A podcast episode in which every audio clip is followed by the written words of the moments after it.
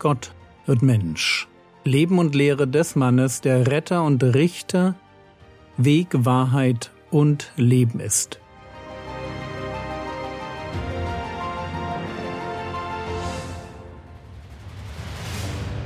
Episode 311 Mission als Herausforderung Teil 3 Der Herr Jesus bereitet seine Jünger auf Verfolgung vor. Verfolgung, die sie persönlich erst später erleben und die Christen zu allen Zeiten in der Kirchengeschichte erlebt haben. Mir war wichtig, in diesem Zusammenhang darauf hinzuweisen, dass wir in einer Zeit leben, die außergewöhnlich ist.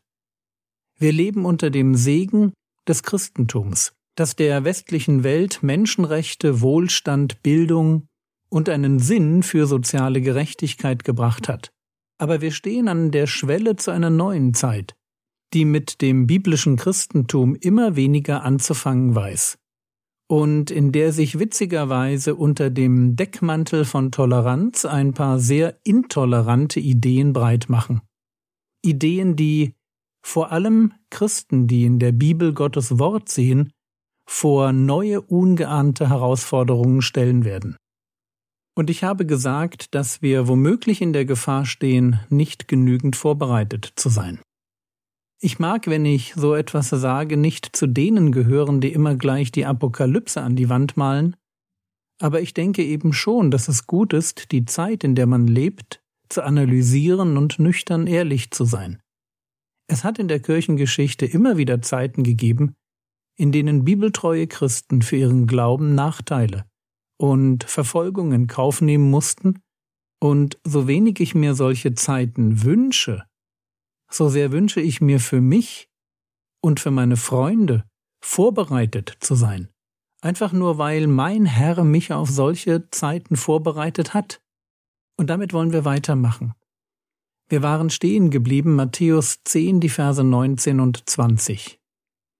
Wenn sie euch aber überliefern, so seid nicht besorgt, wie oder was ihr reden sollt. Denn es wird euch in jener Stunde gegeben werden, was ihr reden sollt. Denn nicht ihr seid die Redenden, sondern der Geist eures Vaters, der in euch redet. Das ist die Verheißung, die Jesus seinen Jüngern mitgibt. Gottes Geist wird ihnen beistehen, wenn sie vor Gericht stehen. Ein Beispiel gefällig? Die Apostel vor dem Hohen Rat, also vor dem Gremium, das ihren Herrn und Meister zum Tod verurteilt hatte. Apostelgeschichte Kapitel 4 Vers 7 Und nachdem sie sie in die Mitte gestellt hatten, fragten sie, In welcher Kraft oder in welchem Namen habt ihr dies getan? Jetzt kommt es darauf an, wie die Apostel antworten. Was werden sie jetzt sagen? Apostelgeschichte 4, die Verse 8 bis 12. Da sprach Petrus, erfüllt mit heiligem Geist, zu ihnen.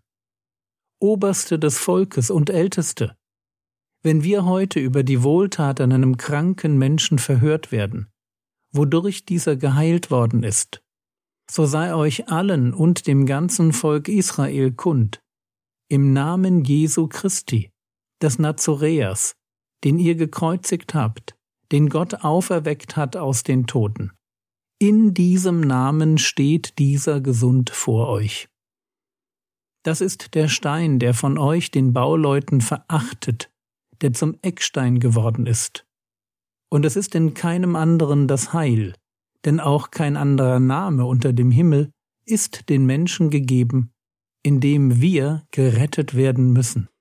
Habt ihr das gehört? Petrus spricht erfüllt mit Heiligem Geist. Und was Petrus sagt, das klingt für uns ganz normal. Auch dass er mal eben ein Zitat aus Psalm 118 einbaut. Alles ganz normal? Nein, ist es nicht. Jedenfalls nicht für die Zuhörer. Die waren auf so eine Ansprache sowohl im Blick auf das Wie wie auch im Blick auf das Was überhaupt nicht vorbereitet. Apostelgeschichte 4, Vers 13 Als sie aber die Freimütigkeit des Petrus und Johannes sahen und bemerkten, dass es ungelehrte und ungebildete Leute waren, wunderten sie sich, und sie erkannten sie, dass sie mit Jesus gewesen waren. Die hohen Herren wundern sich. Worüber? Über die Freimütigkeit, also das mutige Auftreten der Apostel. Und sie wundern sich darüber, dass ihnen hier ungelehrte und ungebildete Leute gegenüberstehen. Bitteschön aus der Perspektive der Ältesten, der Schriftgelehrten und Priester. Auf der einen Seite die Akademiker, die gelernten Theologen, und auf der anderen Seite zwei Betreiber eines kleinen Fischereiunternehmens aus Galiläa. Wie kann es sein, dass die eine theologische Argumentation bringen, die ihren Anklägern den Atem raubt, weil sie nicht wissen, wie sie darauf antworten sollen? Und die Antwort ist ganz einfach. Weil nicht Petrus als Petrus spricht, sondern Petrus erfüllt mit dem Heiligen Geist. Und hier erfüllt sich die Verheißung aus Matthäus 10. Matthäus 10, die Verse 19 und 20. Wenn sie euch aber überliefern, so seid nicht besorgt, wie oder was ihr reden sollt. Denn es wird euch in jener Stunde gegeben werden, was ihr reden sollt. Denn nicht ihr seid die Redenden, sondern der Geist eures Vaters, der in euch redet. Wir waren aber bei dem Thema Hütet euch vor den Menschen. Und Jesus wird leider noch genauer, wenn er fortfährt, Matthäus 10, die Verse 21 und 22. Es wird aber der Bruder den Bruder zum Tode überliefern, und der Vater das Kind, und Kinder werden sich erheben gegen die Eltern und sie zu Tode bringen. Und ihr werdet von allen gehasst werden, um meines Namens willen. Wer aber ausharrt bis ans Ende, der wird gerettet werden. Zwei Dinge sind hier wichtig zu verstehen. Erstens, die Verfolgung der Jünger kommt nicht nur von außen. Es ist nicht nur die heidnische Gesellschaft, die ihnen das Leben schwer machen wird. Der Widerspruch kommt aus der eigenen Familie. Es sind die eigenen Geschwister, die eigenen Eltern und die eigenen Kinder, die zur Gefahr werden. Eine Bekehrung zu Jesus als dem Herrn macht mich in meiner eigenen Familie zum Alien. Wenn man die Open Doors Anliegen durchbetet, dann merkt man erst, was es heißt, sich in einer muslimischen oder buddhistischen oder hinduistischen oder animistischen Gesellschaft zu dem Gott der Bibel zu bekehren. Bete für die Schwestern im Glauben, die von ihren Männern verstoßen werden. Bete für Kinder, die sich im Ausland bekehren, nur um von ihren Familien daheim enterbt und verstoßen zu werden. Bete für die Christen in Indien oder Pakistan, denen man in den letzten Monaten die Häuser und Kirchen angezündet hat. Lasst uns beten und darüber nachdenken, wie wir ihnen helfen können. Was Jesus hier prophezeit, mag für uns ganz weit weg sein, aber es war und ist Realität für ganz viele unserer Geschwister weltweit. Matthäus 10, Vers 22 Und ihr werdet von allen gehasst werden um meines Namens willen. Wer aber ausharrt bis ans Ende, der wird gerettet werden. Diese Welt wird uns nicht lieben. Niemals und zu keiner Zeit. Einfach schon deshalb nicht, weil wir ihr das ganze Ausmaß ihrer Verlorenheit und Verlogenheit vor Augen führen. Jedenfalls ist es das, was wir tun sollten.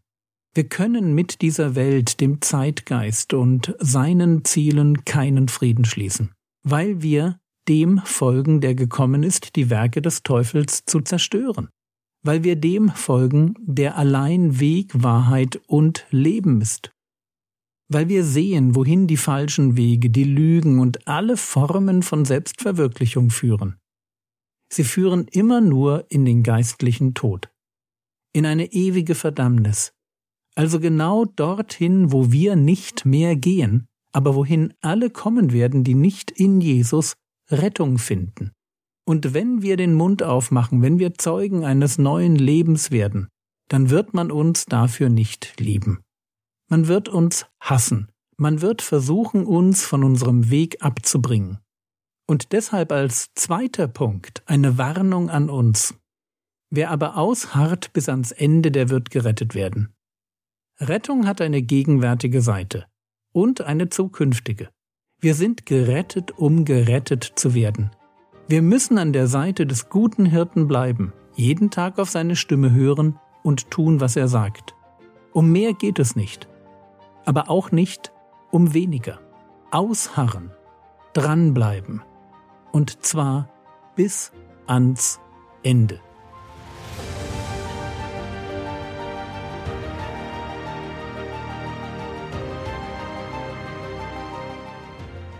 Was könntest du jetzt tun? Du könntest darüber nachdenken, wie du mehr Zeuge des Lebens sein könntest, das Jesus dir durch seinen Geist geschenkt hat. Das war's für heute. Wenn du sie noch nicht hast, dann lade dir doch meine App herunter. Der Herr segne dich, erfahre seine Gnade und lebe in seinem Frieden. Amen.